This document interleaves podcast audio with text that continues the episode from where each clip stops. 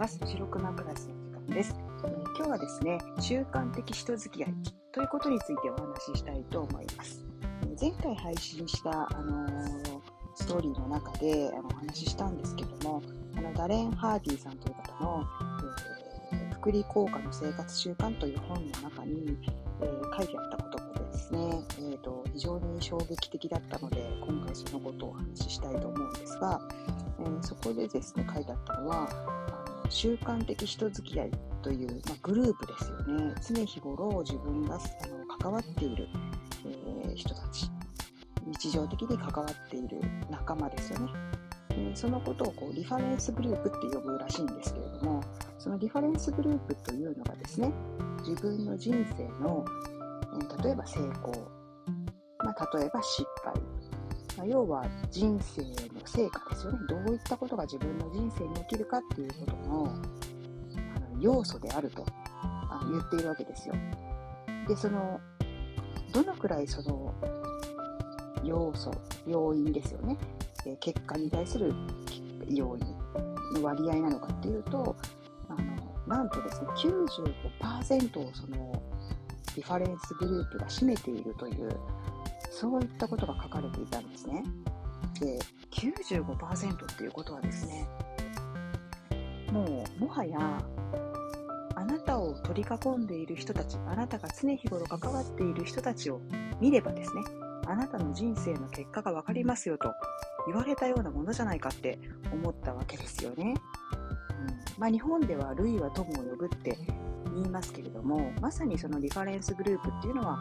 あのそういうことかなと。あの量子力学のところでも話をしていますけれどもやはり自分がどういう思考を持っていてどういうあのマインドをね、えー、作っているか何をこうどう認知してどういう行動をとってるかっていうその全てがですねこう自分自身のエネルギーとして、存在しているわけですよね。まあ、自分自身がまあエネルギーの塊なわけですよね。そういった時にあの同等のね同同じような質のあの物質がですねあの近くに集まってくるというのはま当然の話という話はね以前もしてるんですが、まあ、そう考えたらですね、えー、どういう人たちと付き合っているのかっていうのはある意味普段意識してなかったりもするわけですよ。大抵の人はたまたま仲良くなったとかたまたまね、えー、と仕事がいつもあの一緒にするので近くにいるのでとか、まあ、そういった形であの付き合いが始まっていったりあの一緒にいつもランチを食べたりとか、まあ、そういった風にしてこう習慣的に付き合っていくっていう関係があの生まれていってると思うんですけれども。あの例えば自分の人生の中でですね失敗とかあのこう危機に直面したり何か自分が本当にあの絶望的なねこう問題を抱えてしまったって感じるような瞬間とか何かこういわゆる問題っていうのが起きた時っていうのはですねその今まで自分が当たり前にあのしてきた無意識に選択してきたそのリファレンスグループまたはあのその自分のライフスタイルですよね。生活習慣をあの振り返ってみるいいかけなのかなと思いましたね。このことを読んで、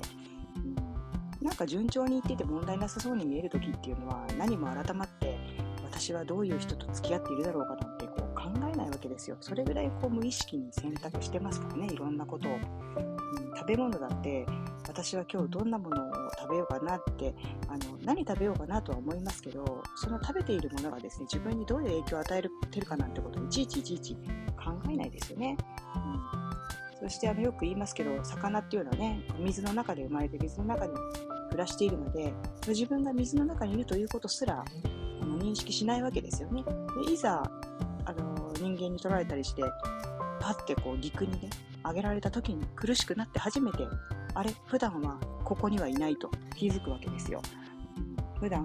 ここでない水の中にいて苦しくなかったんだってことに気づいたりするわけですよね。まあ、要はその自分がいる環境ですよね。リファレンスグループっていうのはですね、一旦そこからこう外れてみるような何かきっかけがないと見直すことってないわけですけど、まあ、人間の場合は何かこうトラブルとかね、問題ですよね。うん、自分にとって課題が現れた時にですね、まあ、例えば体であれば病